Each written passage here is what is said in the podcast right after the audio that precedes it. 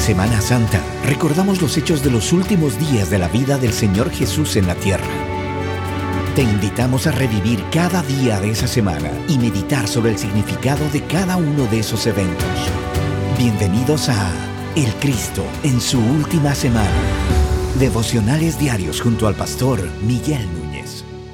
El domingo anterior a la crucifixión de Cristo, el Señor hace su entrada a Jerusalén, su entrada triunfal.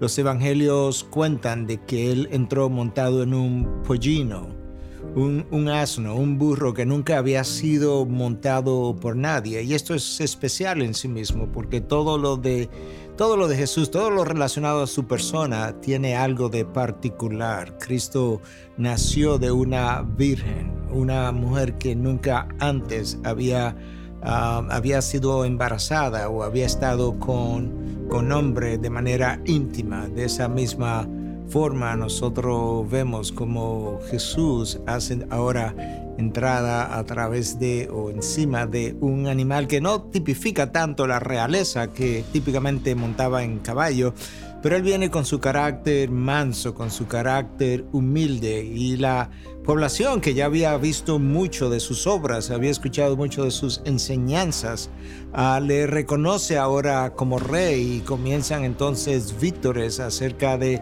bienaventurado, bienvenido, bendecido sea aquel que viene en nombre del Señor. Y obviamente esto irritó a las autoridades del momento, a los fariseos, a los escribas, a los saduceos, a la gente de, de poder, quien, ah, quienes no toleraban escuchar que este hombre, este Galileo, pudiera ser proclamado como su rey.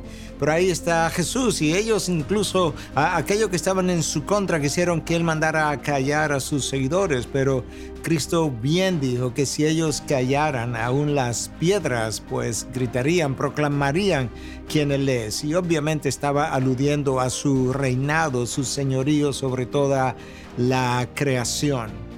Ah, y Cristo llega hasta allí quizás tipificando, recordando un poco la entrada de Salomón a, Jerusalén que hizo algo parecido y que tuvo toda una multitud de personas aclamándole como rey. Por aquí estaba alguien mayor que Salomón, mayor que David, mayor que cualquier otro anterior y posterior a él.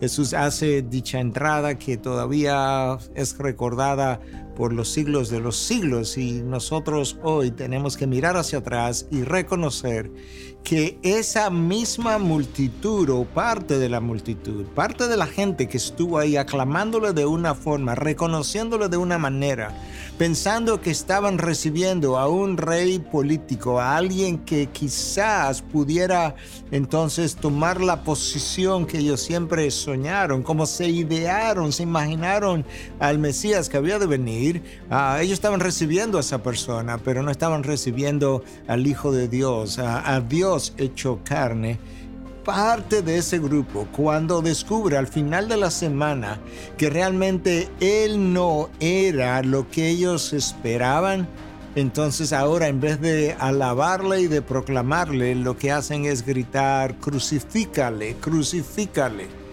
Y ahí entonces nosotros vemos cuán rápido esta multitud se reduce quizás a un puñado de personas que todavía seguía creyendo en él, aunque aún esos probablemente tenían muchas dudas acerca verdaderamente este es la persona que había sido prometida. Y cuando Jesús hace entrada a Jerusalén en esa ocasión, no estaba más que haciendo cumplimiento de una profecía hecha por el profeta Zacarías en capítulo 9, versículo 9, que hace alusión justamente a esta entrada en un pollino de aquel que vendría en nombre del Señor. La pregunta al final de este principio de semana para todos nosotros, dos mil años después, es dónde nosotros estamos en esta multitud.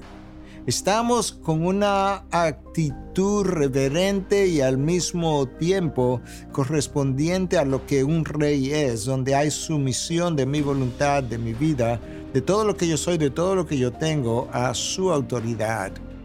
O por otro lado, mi grado de desobediencia, mi deseo de autonomía, mi deseo de independencia quizás hable más de la actitud del otro grupo que al final estaba diciendo, crucifícale.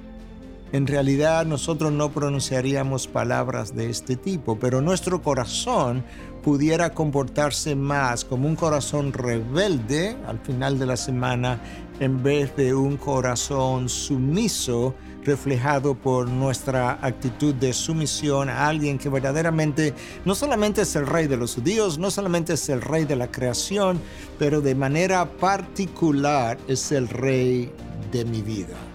¿Dónde estamos? Yo creo que es una buena pregunta para comenzar esta semana tan importante en la vida de Jesús que ocupa dos tercios del Evangelio de Juan. Quedémonos con la pregunta y sigamos el resto de la semana reflexionando.